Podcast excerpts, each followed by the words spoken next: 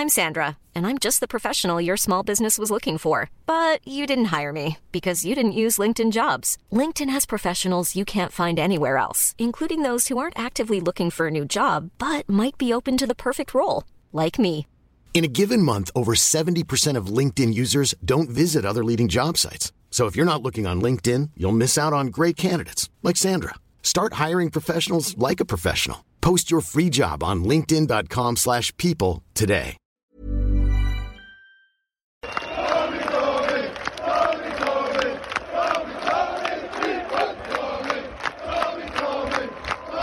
Leute, jetzt mal ehrlich, was da passiert ist, das war alles in allem sowas von geil. Grün und saftig, euer Golf-Podcast. Mein Gott, es ist dieser 1. Oktober 2023 und das war ja schon fast irgendwie Geschichte, was da geschrieben wurde in Italien. Ganz herzlich willkommen zu eurem Lieblings-Golf-Podcast. Grün und saftig, gemeinsam mit unserer Zeitschrift, Schwester, Bruderzeitschrift Golf and Style. Und wir haben natürlich, äh, wir sind sehr froh, wenn ihr uns abonniert, selbstverständlich. Wir sind sehr froh, wenn ihr weiter sagt, dass es diesen fantastischen Podcast gibt. Wir sind immer im Ranking unter den beliebtesten Golf-Podcasts ganz vorne dabei. Wir wollen natürlich auch mehr Menschen werden, die über Golf berichten, die über Golf sprechen, die einfach Bock auf Golf haben. Und äh, da kann man wirklich sagen, dieser Ryder Cup, der hat Bock auf Golf gemacht. Das waren Emotionen, das war einfach hammermäßig. Äh, ich bin, ich bin immer noch ganz, ganz, äh, Julius Allzeit hat es neulich gesagt, ganz aufgejuckelt, möchte ich fast sagen. Ne? Juckelt. Und, also, also mein Name ist Hinak Aufgejuckelt Baumgarten. Sven Hanft ist mit mir im Podcast-Studio. Auch aufgejuckelt, ne? Aufgejuckelt. Und natürlich richtig aufgejuckelt ist unser Mann in Italien, Julius Allzeit. Ja, ihr glaubt gar nicht, wie aufgejuckelt ich bin. Ja, das ist, ist Unglaublich. Äh, du kommst jetzt ja gerade im. Grunde vom Schöne Marco Simone. Du kommst direkt vom Marco Simone Golfplatz, äh, hast diesen Finaltag live miterlebt und äh, ja, äh, dir gebührt natürlich das erste Wort. Erzähl mal ein bisschen was von deinen, von deinen Gefühlen einfach, wie du diesen letzten Tag da so erlebt hast mit den, mit den, ich glaube, es waren 50.000 jeden Tag draußen auf dem Platz, die gefeiert haben, die gesungen haben, die die Spieler angefeuert haben. Wie hast du das erlebt? Einzigartig. Also es war natürlich auch mein erster Ryder Cup, von daher kann ich es noch nicht so richtig einordnen, aber ich war ja neulich auch bei den Open und wenn ich das nochmal gegenüberstelle und das nochmal vergleiche, dann war das einfach nochmal so eine riesengroße Nummer größer.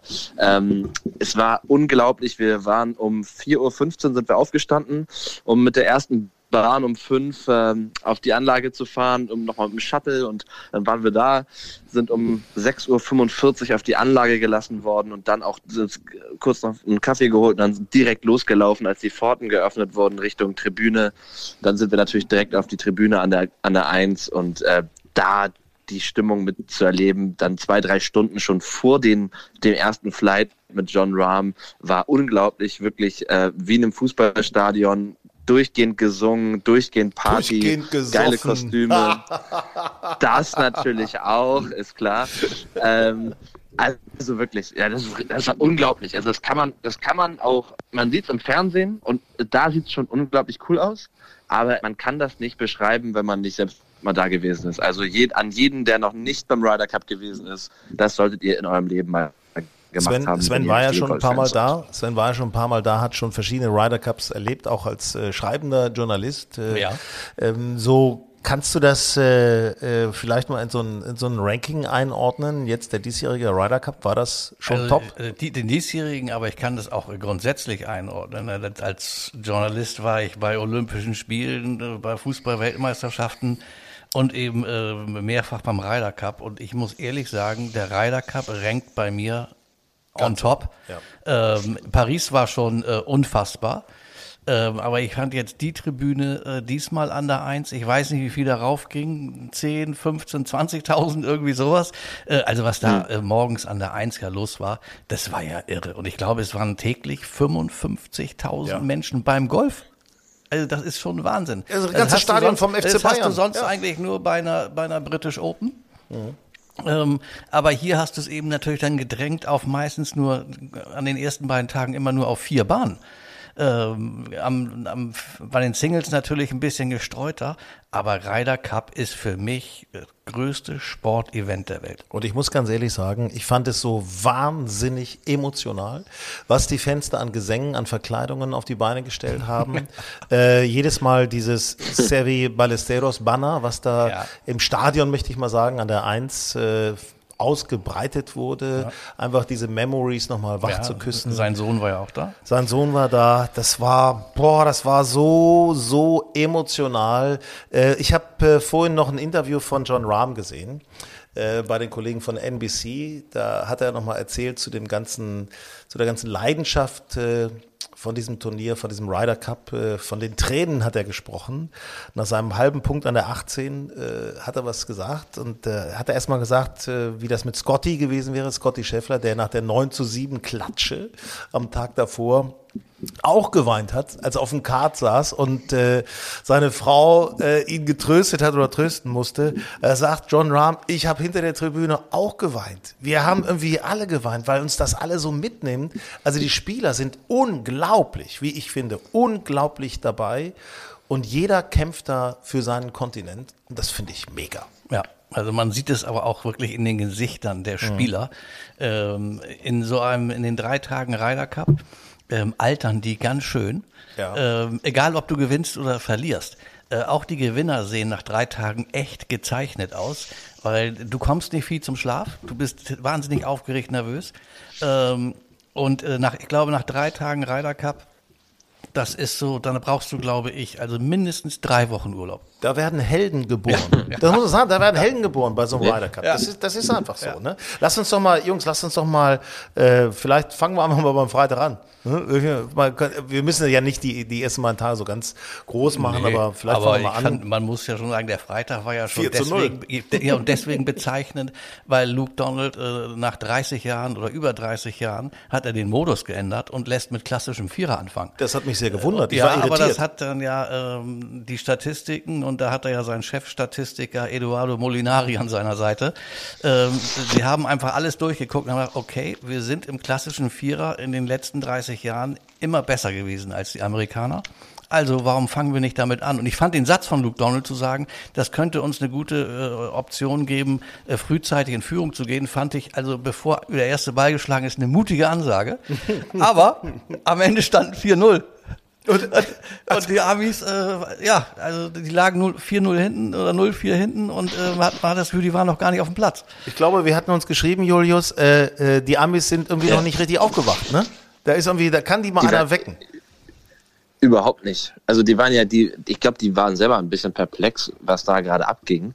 Ähm, die waren überhaupt nicht anwesend so richtig. Also die haben ja gar nicht so schlecht gespielt, finde ich, am Freitag, ehrlich gesagt. Aber die Europäer haben natürlich auch extrem gut gespielt. Ja. Und da hat, hat es, hatten die gar keine Chance. Die, hatten, die haben gar keinen, die haben, ja, die haben der, aber kein, der, der große kein, Fehler finde ich, den, den die Amerikaner gemacht haben und der natürlich auch in den letzten Tagen dann zur Sprache kam. Andrew Coulthard hat das sehr stark kritisiert.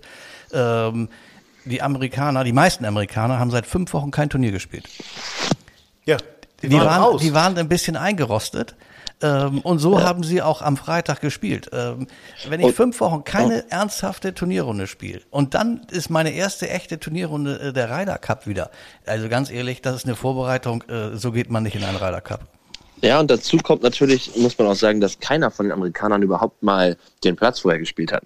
Ne? Also natürlich in den Einspielrunden, aber Klar. nicht bei einer Italian Open beispielsweise. Nein, und, und wenn du natürlich sagst, okay, ich bin, ja, genau, also hätte ich an Zach, Zach Johnsons Stelle gesagt in diesem Jahr, so, ihr wisst, ihr seid wahrscheinlich dabei oder höchstwahrscheinlich nehme ich euch mit.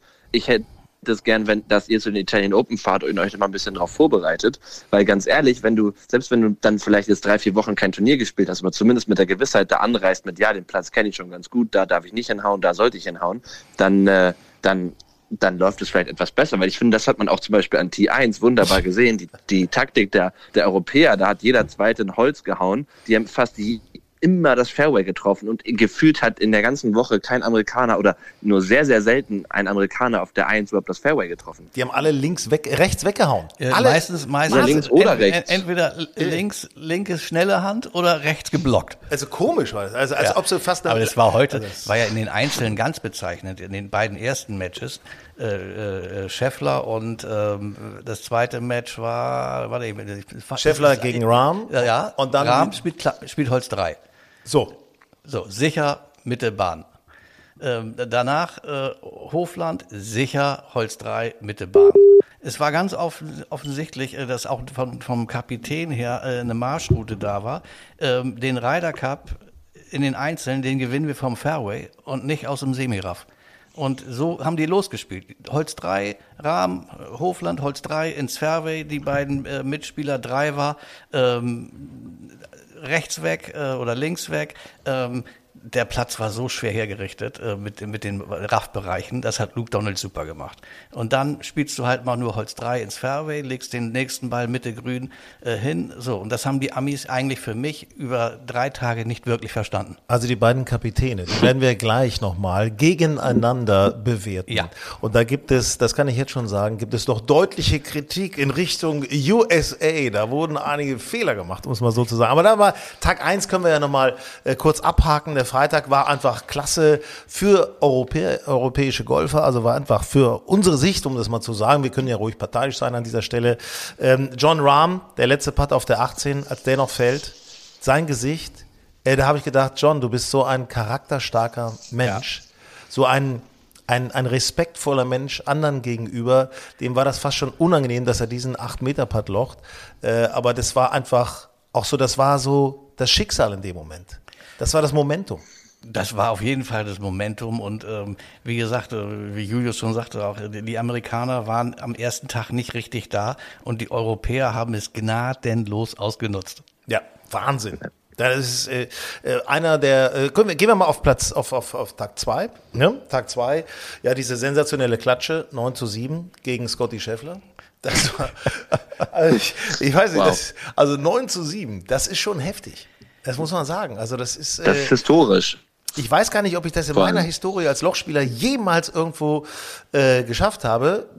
Doch, habe ich, glaube ich, mal. Habe ich, glaube ich, mal. Habe ich, glaube ich, mal. Da ging es aber auch darum, da habe ich gegen einen äh, reichen Erbensohn gespielt und der hat mich genervt. Das möchte ich an dieser Stelle ruhig mal sagen. Und da habe ich an einer Stelle auch äh, irgendwie ein paar drei, da habe ich einen Ball geschlagen, der war irgendwie rechts vom Grün oder links oder hinter oder so. Und da habe ich einen provisorischen geschlagen und da sagt er hinterher, äh, das ist, der zählt jetzt, weil du hast nicht gesagt, äh, der ist provisorisch. Da habe ich gesagt, pass mal auf. Ah, so paar- ein- ja, Mm. weißt du, was ich Oh, gesagt ja, habe? schön. Willst du ein paar in die Fresse? So, und dann war das Thema erledigt und ich habe gewonnen und ich bin 9 auf 7 nach Hause gegangen. So, Ja, wollte ich nur sagen. So, ja man muss zack. auch, das hat ja auch äh, äh, Justin Thomas mal gesagt, er mag ja die Europäer und er, liebe nette Kerle, aber im Ryder Cup muss er sie dann leider mal für drei Tage hassen. Ja, logisch.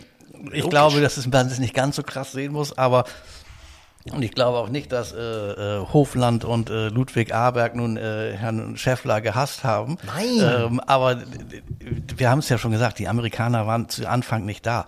Und ähm, gerade Hofland und Aberg, die waren in den Vierern mal richtig da. Und also neun auf sieben ist natürlich Tolles Team war das. brutal. Ich meine, der Nummer eins der Welt äh, geht neun auf sieben äh, vom Platz. Äh, dass der vielleicht mal gut eine Träne verdrückt, kann man schon wirklich Gegen einen. Rookie, gegen Gegen, einen gegen Rookie. einen Rookie, der noch nie ein Major gespielt hat. Und gegen einen Viktor Hofland, der ungefähr zwei Drittel so groß ist wie Scotty Scheffler. Also das sind ja alle so aber Thesen, weiter ne? den Ball haut. Ja, Ähm, genau, weil der- weil der ungefähr dreimal das so dicke Unterarme das hat. war halt stark und ich muss ehrlich sagen, wenn man Scotty Scheffler gesehen hat, gut, heute dieser halbe Punkt, wo er, der hat er sich wirklich toll ins Match reingekämpft, aber der war jetzt irgendwie drei Wochen hat er mit Phil, mit diesem Putt-Guru aus England, Phil Kenyon, trainiert. Ähm, ehrlich gesagt, ich habe da nicht viel von gesehen. Äh, Phil Canyon wird demnächst keine Aufträge mehr bekommen. Nachdem die Leute das gesehen haben, welchen Erfolg sein Training mit Scotty also Scheffler bei hat. Scotty Scheffler, es gibt ja viele Spieler, die mit Phil Kenyon trainieren, aber bei Nicht mehr, Scotty nicht Scheffler mehr. hat das nicht so richtig gefruchtet. Also vom ersten Tag an hatte man bei ihm immer das Gefühl, der ist gerade bei so diesen, diesen zwei Meter Putts, äh, die so einen leichten Break drin haben, da war der unsicher. Und der hat auch heute, äh, auch im Einzel wieder einige verschoben. Naja, so, so machst du halt nicht viel Punkte im Ryder Cup. Wenn der Putter nicht funktioniert, geht das nicht. Einer, der immer gut funktioniert Wobei hat. ich das Gefühl hatte, dass das bei den Amerikanern überhaupt so war, dass der Putter nicht funktioniert hat. ne? Also es war, die hatten, muss ich sagen, auch es war sehr viel äh, Pech dabei, finde ich äh, persönlich. Wenn du gesehen hast, wie, wie dicht die oft dran waren mit ihren Putts und wie viele auf, de, auf der Lochkante liegen geblieben sind, da hatten die Ja. Europäer gefühlt ein bisschen mehr Glück. Ähm, Ja, das ist ja bei Justin Thomas ist das ja genauso. Ich meine, der, der ist ja, der ist ja äh, grundsätzlich finde ich äh, ein sehr sehr guter Spieler. Der gehört, äh, gehört auch sicher, ist ein Major-Sieger, Top Top Ten Spieler der Welt. Aber der ist halt die ganze Saison über schlecht mit dem Putter gewesen und er war es auch im Ryder Cup wieder schlecht. Also das holst du dann in diesen drei Tagen ändert sich das nicht plötzlich. Ich sag mal, dieses Team, Jordan. Spees und Justin Thomas, überleg mal, was die weggehauen haben. Ja. Was die weggehauen Da haben. waren die und Meister, die. Meister der Fehlschläge. Jordan Spees, ich weiß nicht, hatte der ein Socket am, am äh, Revers kleben oder wie? Hallo, nennt mich Socket? Also das ist ja Wahnsinn, was der weggewichst hat. Das ist ja unglaublich. Ja. Das war, ähm, Das Mac- Gefühl, der hat keinen Fairway getroffen und auch keinen Grün. Also der hat ja jeden Ball ins Rough gehauen. Ich meine, der hat ja ma- ma- magische Hände rund ums Grün, aber die musste er auch jedes Mal zeigen, weil Ja. er hat ja nicht ein Grün getroffen, oder? Ja. Also, Ja, die, die, unglaublich. so schlimm war es nicht, glaube ich. Aber äh, nein, sie waren, haben halt regelmäßig einen Fehlschlag eingebaut. So. Und äh, das ist natürlich Macht's dann schön für die ja, Zuschauer. bei einem Platz mit so einem Raff natürlich verheerend. Ihr erinnert euch, dass ich äh, beim äh, Solheim Cup gesagt habe, loving Lexi Thompson. Ne, Ja, da hatte ich mich ja, ja, kurzfristig ja. verliebt in Lexi Thompson. Da stehe ich natürlich immer noch zu. Aber ich habe mich jetzt auch wieder verliebt, muss Na? ich sagen. Loving Max Homer. Okay. Also der Typ, mal ganz ehrlich, was ist das denn für eine coole Sau? Ja, der ist abgezockt, ne? Meine Herren, du. Ich weiß, hast du ehrlich. diesen Chip gesehen? Ey, das auf er- der 15 hat, Ja. Und wie er dann in die Zuschauer mit dem Finger gezeigt hat. Also er guckt schon gar nicht mehr zum Ball und lässt ihn einfach nur reinsterben, den Ball. Ey, das war schon kackfrech, muss ich sagen. Und dann sieht er, das muss man ja leider auch mal sagen, der sieht ja auch noch richtig glatt aus, der Typ. Ja, das ist eine coole Socke. Ist eine coole Aber das Socke, war ja. doch einer der ganz wenigen. Das ist auch ein sehr lustiger Typ. Ja, ja, der ist, der ist lustig. Ähm, der ist ja auch sehr beliebt. Ähm, aber er war einer der ganz wenigen, die wirklich performt haben. Ja, hat er. Hat er. Und Und, natürlich. von, und ich finde ich von Tag 1 an übrigens. Also ich finde Max Homer war auch, wenn er das erste Match direkt morgens, glaube ich, am Freitag verloren hat, aber der war direkt da. Ja. Also der hat irgendwie in jedem Match war er da oder hat es dann wirklich nur knapp verloren. Ähm, oder Ja, und der, ist, und, und der war Rookie, ne? oder ist Rookie. Ne? Ja, äh, und dann klar. wurde er President's Cup gespielt, aber klar, kein Ryder Cup. aber ja. dann wurde er gepaart mit, äh, äh, mit Brian Harmon, auch Rookie. Also die beiden haben sich in den Vierern noch echt gut geschlagen. Du habe ich mir Ja. hab ich ja noch Witze gemacht, also mit Brian Harmon zusammen im Vierer und dann gewinnen die auch noch und die sind richtig gut drauf gewesen. Das war ein geiles Team, Ja. muss man mal ehrlich sagen. Ne? Ja. Also ich meine, gut, Max äh, Brian Harmon, das dauert mir immer ein bisschen zu lange, der ich, so häufig. Ja, und dieses Gewaggle ist ja äh, gnadenlos. Ne? Gnadenlos. Ähm, aber das war eine der wenigen guten Entscheidungen von Zach Johnson, die zusammenzutun. Lass es doch noch ein bisschen sch- spannend bleiben, bis du zu deiner Generalabrechnung mit Zach Johnson kommst. Mal, ne? Nein, ich will da gar nicht keine gerade Hier, wir, hier, pass auf, Leute, wir müssen jetzt mal über diesen großen Streit sprechen. Über diesen großen Streit mit Patrick Cantley. Also da war ja nun, das kochte ja gerade am zweiten Tag nochmal richtig hoch, als es dann auch Ärger gab mit Rory und dem Caddy von Patrick Cantley. Also das war, also Ausgangspunkt war ja, dass angeblich, ein Schreiberlink hat aus England hat das geschrieben, Patrick Cantley deswegen, Cantley. Cantley deswegen keine Kappe getragen hat, weil er sich gegen das Nichtbezahlen vom Antreten der Spieler beim Ryder Cup irgendwie äh, wehren möchte.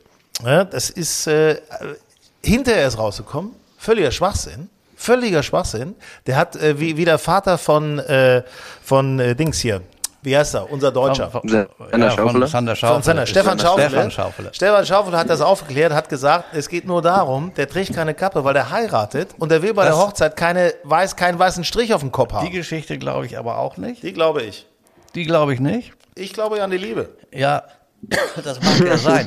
Aber die Geschichte glaube ich auch nicht. Das ist so eine äh, Stefan Schaufele-Geschichte. Die war jetzt ganz witzig fürs Fernsehen, die Geschichte. Weil ähm, Kentley hat schon, äh, auch beim letzten Ryder Cup in Whistling Straits, hat er auch keine Kappe getragen. Ja. Ähm, und da hat er nicht geheiratet danach. Ähm, und es gibt, Vielleicht hatte er es Geburtstag. Gibt, es gibt ein paar Spieler, ich möchte nur daran erinnern, äh, Glenn Eagles, Martin Keimer chippt von außen ein zum Sieg. Ähm, Martin Keimer trägt auch da keine Kappe. Martin Keimer trägt sonst immer Kappe. Es gibt eine relativ simple Erklärung, die hat mir sogar Martin Keimer mal selbst gesagt.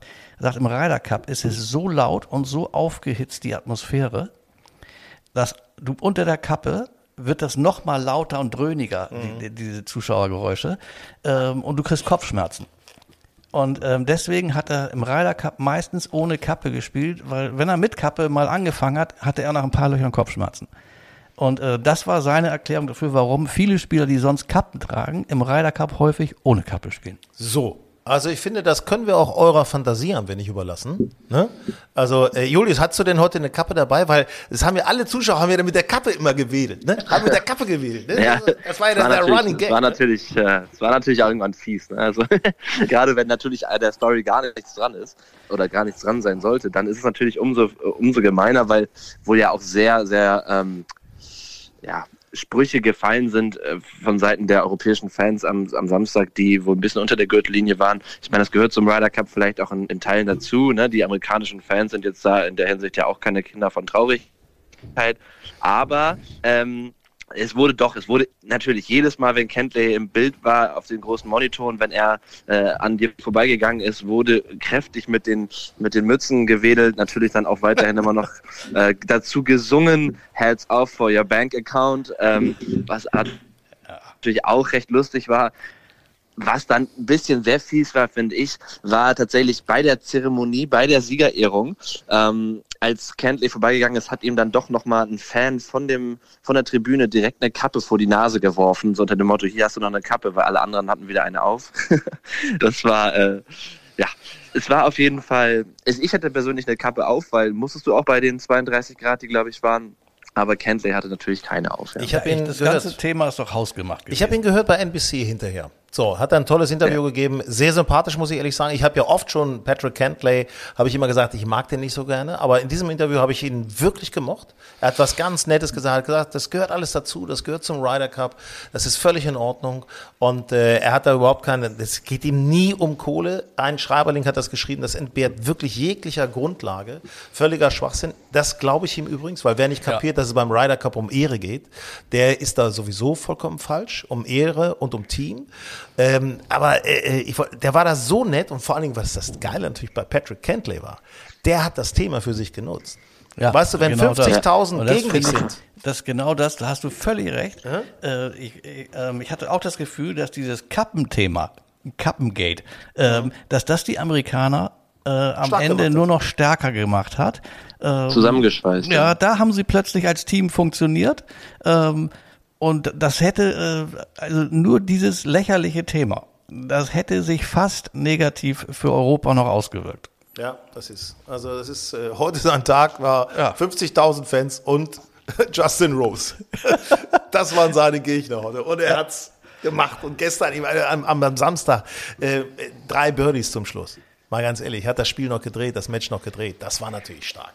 Das war stark. Also für mich äh, der Mann überhaupt bei den Amerikanern war Patrick Kentley. Ja, muss ich und, sagen. und dein Freund Homer. Mit Und dem bist Homer? du ja verliebt. Homer, ne?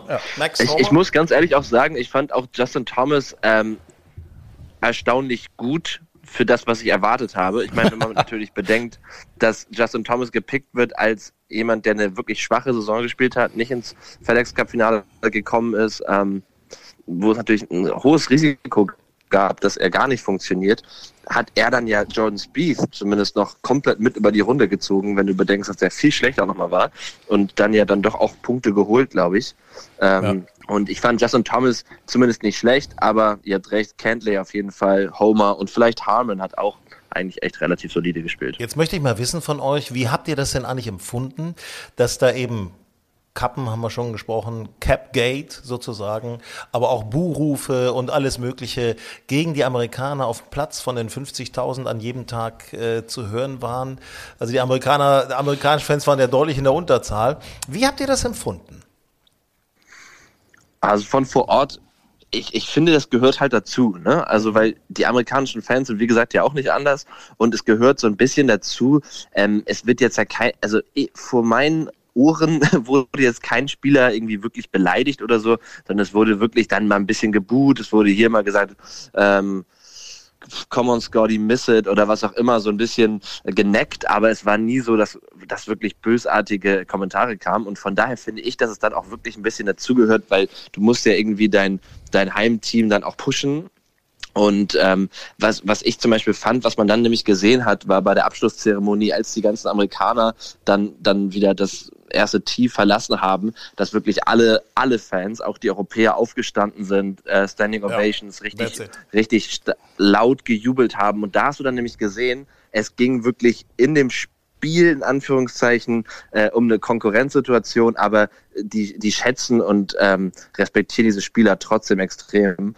Und ähm, ich glaube auch wieder Scotty Scheffler und seine Frau äh, waren, waren den Tränen da tatsächlich nahe, genauso wie Justin Thomas, die haben sich extrem bedankt äh, für, die, für den Applaus. Und ich finde, das macht es dann am Endeffekt auch aus, diesen Wettbewerb. Ja. ja, der Ryder Cup wird natürlich immer größer. Mhm. Äh, wir hatten in, in Paris hatten wir schon 50.000 äh, jeden Tag, diesmal 55.000. Und es kommt natürlich äh, auch im Ansatz in immer ein Tick anderes Publikum äh, zum, zum Ryder Cup. Wenn man das mit vor 30 Jahren The Belfry vergleicht, da kamen wirklich nur Golffans. Ähm, und da war das noch etwas anders. Jetzt kommt der allgemeine Sportfan der zum Fußball geht, der sonst wohin geht, ähm, da wird das natürlich schon mal ein bisschen rauer, lauter und ähm, sag mal, Volksfest, Schützenfest ähnlich.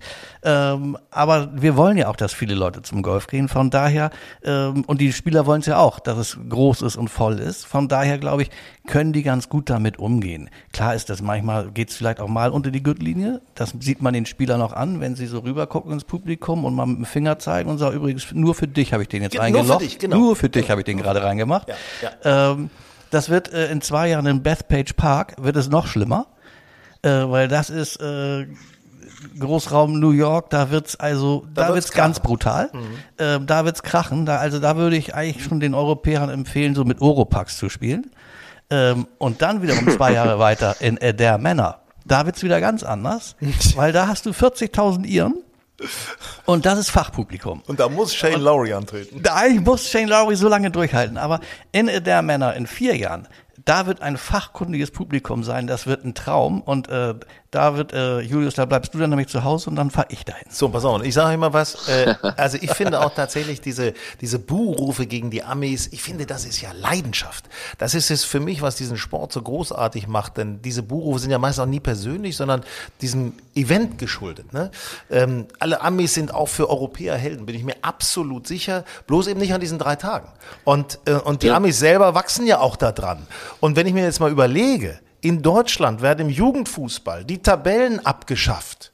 Weißt du, das finde ich sowas von lächerlich, weil ich glaube, man muss im Sport auch mal bereit sein zu kämpfen und Gegenwind auszuhalten, weil sonst kann diese Leidenschaft gar nicht entstehen und hinterher haben sich alle wieder lieb. Und das ja. ist, das finde ich so mega. Ich weiß auch genau, wie es jetzt abläuft. Äh, so war das ja immer nach, äh, nach den Singles. Äh, jetzt sind Amerikaner und Europäer in einem Raum. Na klar. Und äh, da steigt gerade eine Riesenparty. Mhm. Ähm, da wird sich auch noch mal beim Tischtennis duelliert und ähm, bei, bei sonstigen Trinkspielen äh, duelliert. Aber ähm, die sind jetzt äh, wieder eine große Golffamilie. So, und jetzt müssen wir mal auf den letzten Tag, auf den Sonntag, auf die Singles kommen, auf die Einzel. Äh, zwölf Einzel sollten dann, also ich meine, Europa hat ja den großen Vorsprung, aber trotzdem, es ist irgendwie den ganzen Tag spannend gewesen. Es war den ganzen Tag spannend.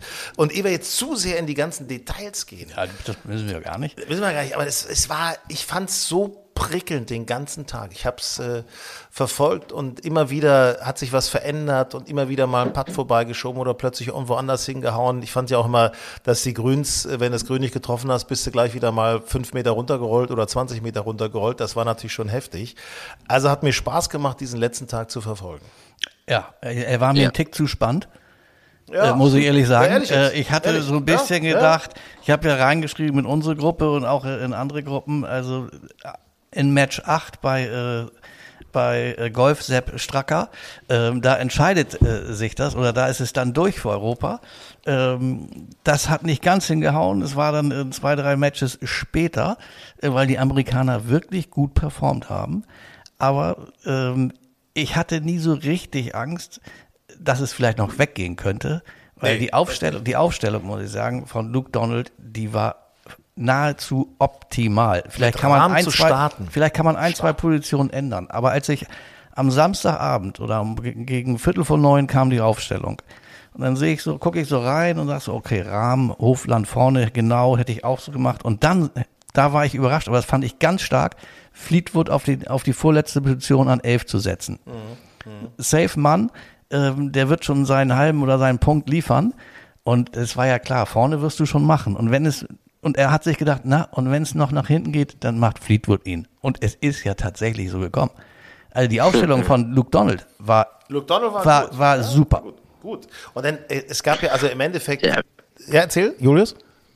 Ja, wir, ich, ehrlich gesagt, hatte ich darauf gehofft, dass es noch ein bisschen spannender wird, weil wir sind ja erst am Samstag äh, nach Rom geflogen. Ja, ja. und äh, bevor, also wir waren im Flugzeug, als die Vorballs zu Ende gingen. Und es hätte natürlich, je nachdem wie die ausgegangen sind, auch so sein können, dass Europa theoretisch irgendwie zwei, drei Einzel äh, gereicht hätten. Und ähm, da hätte es natürlich auch sein können, dass es nach zwei, drei Einzelnen vorbei ist. Und dann wäre die Spannung natürlich ein bisschen raus gewesen.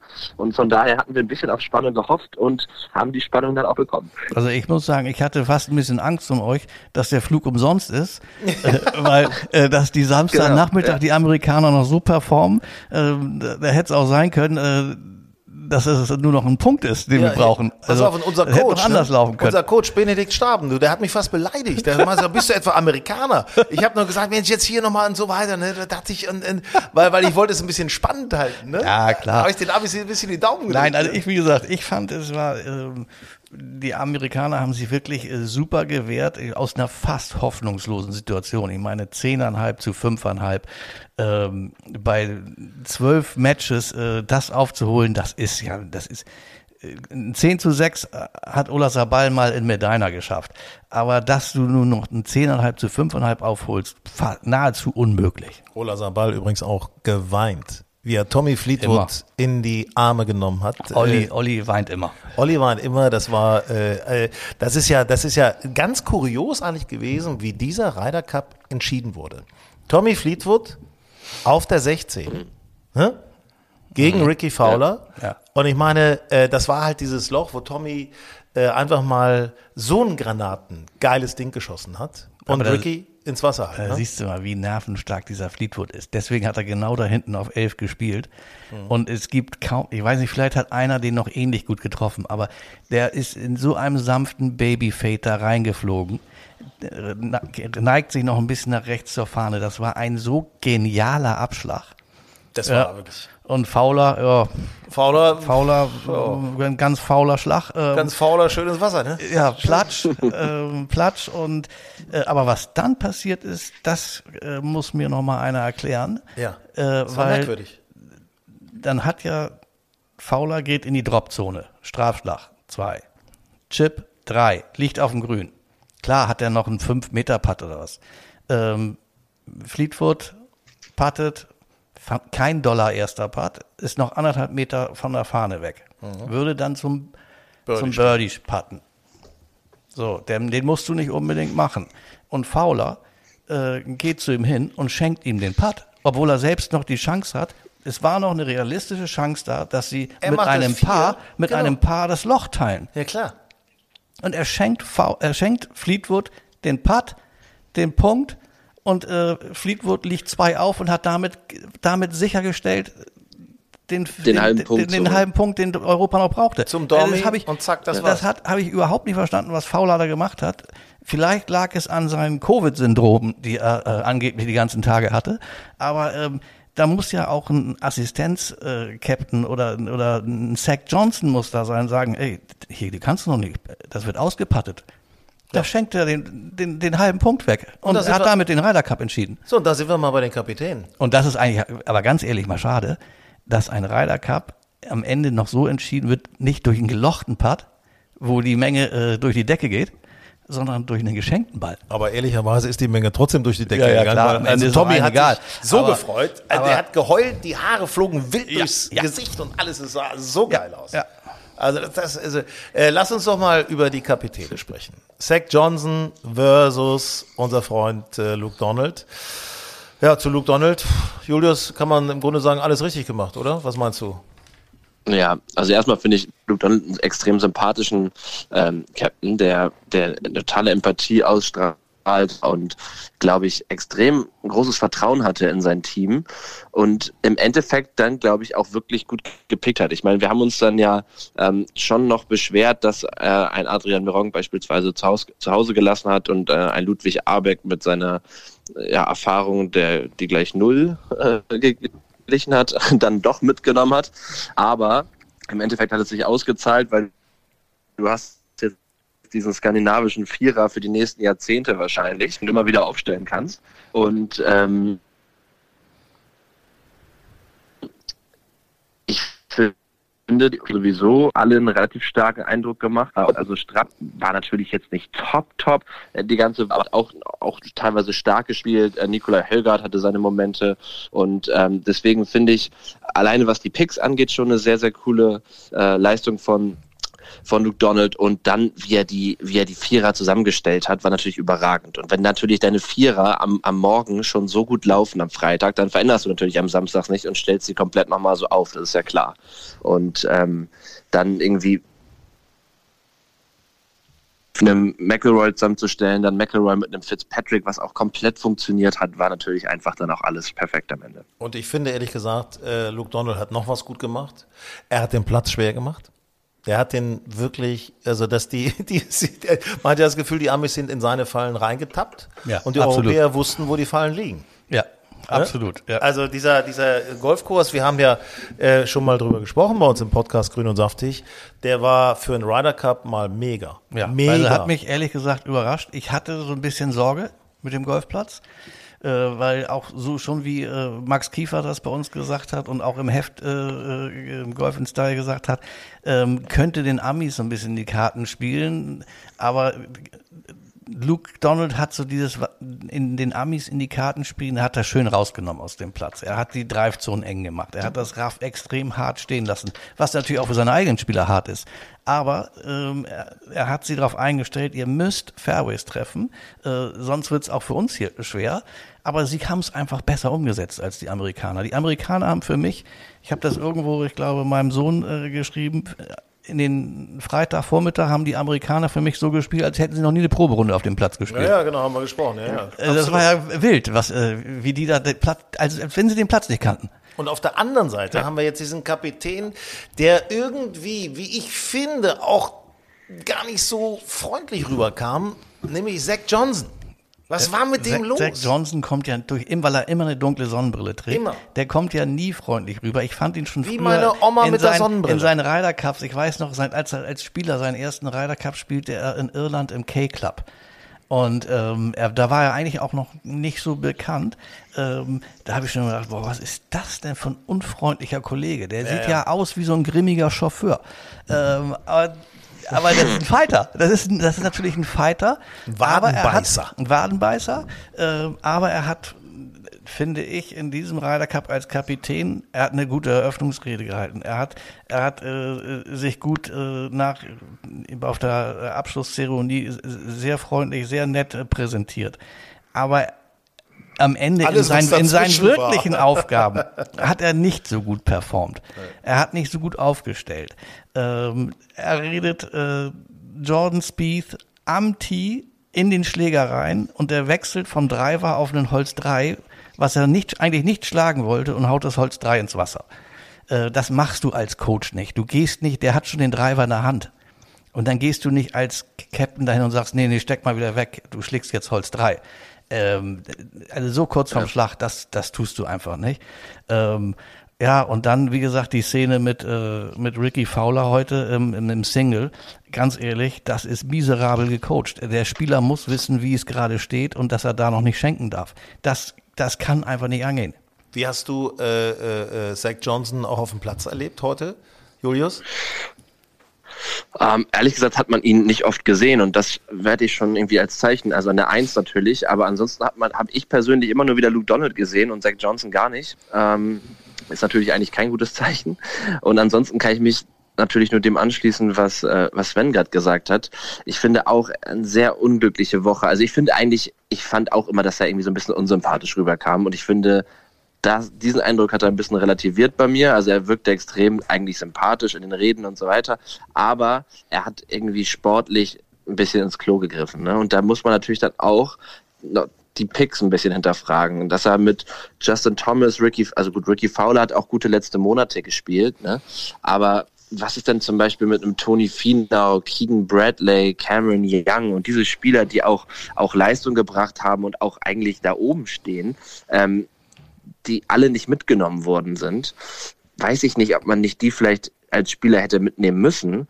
Und ähm, tja, und dann kam natürlich diese komische, ja, ich ich will es jetzt nicht Ausrede nennen, weil ich nicht weiß, wie viel da dran ist, aber dass dann irgendwie etwas an Krankheit oder ein Virus oder was auch immer innerhalb des Teams kursierte am Freitag und er deswegen anders aufstellen musste, als er eigentlich wollte. Ähm, irgendwie haben dann ja aber doch alle gespielt, also das Ja, spricht ja so ein bisschen dagegen. Ja, Fowler, ja, hat den ganzen Samstag nicht gespielt und äh, der wurde ja wohl Samstag, auch genau. äh, über die Tage immer wieder getestet auf, auf Covid. Ähm, Mhm. Er hat Auch aber sehr kein, ruhig, war sehr ruhig. in ja, war, ja, wirkte, ja, also, also Fowler wirkte auch so nicht so richtig anwesend. Also das, deswegen überrascht es mich auch nicht, dass dieser Fehler ihm heute dann auch noch unterlaufen ist. Aber ähm, fand ich so ein bisschen von einem Team-Captain oder äh, schlecht moderiert vor der Presse. Soll er sagen, was Sache ist. Sagt aber, Ja, wir genau. haben da so ein Also- Virus in der Mannschaft und ich bin froh, dass wir einen Teamarzt mit an Bord haben. Ja, was ist denn das für Ja. eine Wischiwaschi-Aussage? Ja, ja, klar. Das ist Quatsch. Außerdem haben wir doch gar keinen Bock mehr drauf. Auf Covid. Naja, Aber äh, auf. Covid auch nicht. Und So. äh, Zach Johnson ist, glaube ich, als Kapitän auch Geschichte. Das dürfte ja auch klar sein. Ja, gut. Ähm, die, die Amerikaner haben ja dann immer so eine Taskforce, die sich dann nach jedem Ryder Cup und Presidents Cup äh, zusammensetzt. Ähm, da wird sicherlich äh, eine neue Herangehensweise äh, beschlossen. Also fünf Wochen Pause vom Ryder Cup wird es bestimmt nicht mehr geben. Und äh, ein neuer Kapitän wird auch kommen. Ich tippe mal. Was glaubt ihr? Oh, das ist natürlich jetzt ein ganz heißes Eisen. Warte mal, das dauert ja noch zwei Jahre. Ja, ja, natürlich, Also nächstes aber- Jahr musst du den nächsten Jahr jetzt mal einen präsentieren. Kapitän, neun. Hm. Ich Tiger Woods. wäre natürlich für New York optimal. Auch ich was sagen. die, was die, was die, ja, was allein die Außenwirkung und so weiter angeht. Ich kann, kann mir das vorstellen. Wenn er Bock darauf hat, ich glaube, Zeit hat er. Von daher, ähm, wenn er Bock drauf hat, kann ich mir das schon vorstellen. Und Tiger Woods, das Gute ist, als Kapitän kannst du immer fahren.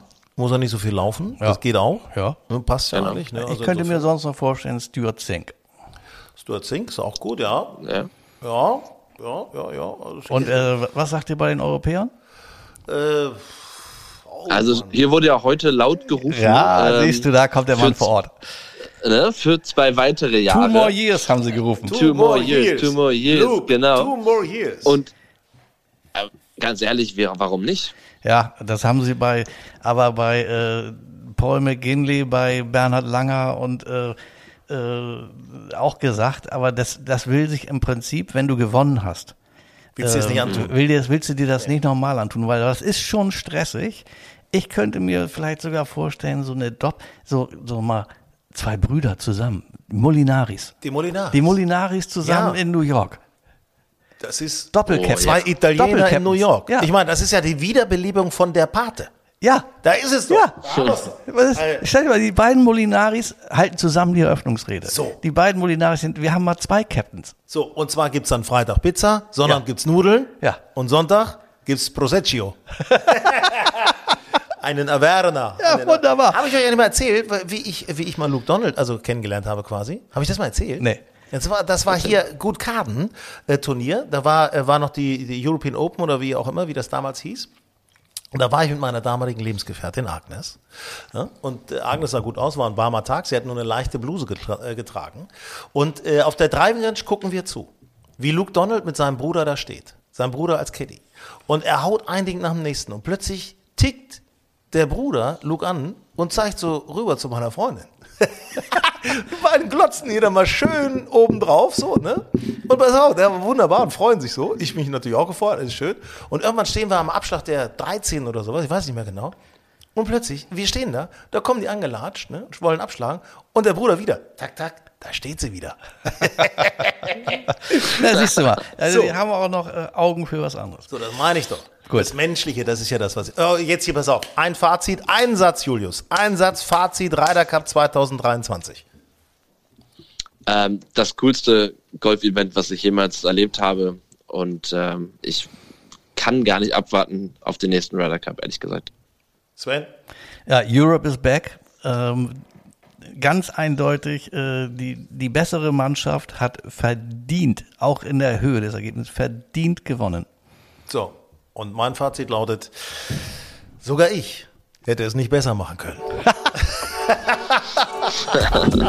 Grün und saftig, euer Oh. Golf-Podcast. So Leute, das war's. Äh, wir grüßen Italien. Ne? Trinkt noch mal schön heute Abend. Ne? So ein Nostra Ciao, Bellas. Azzurro, äh, so ein italienisches Schön, schön Bierchen. kleinen roten. Oder einen roten. Ja, oder so. Oder so. Irgendwie so was Feines finden wir bestimmt. Sehr schön. Vielen Dank für euer Interesse, dass ihr dabei wart und denkt dran, äh, überall rum erzählen. Golf ist so wahnsinnig geil. Am Ryder Cup hat's man gesehen und wir wollen 35.000 neue Mitglieder haben jetzt sofort. Jawohl. Zack. Ciao. Europe. Ciao.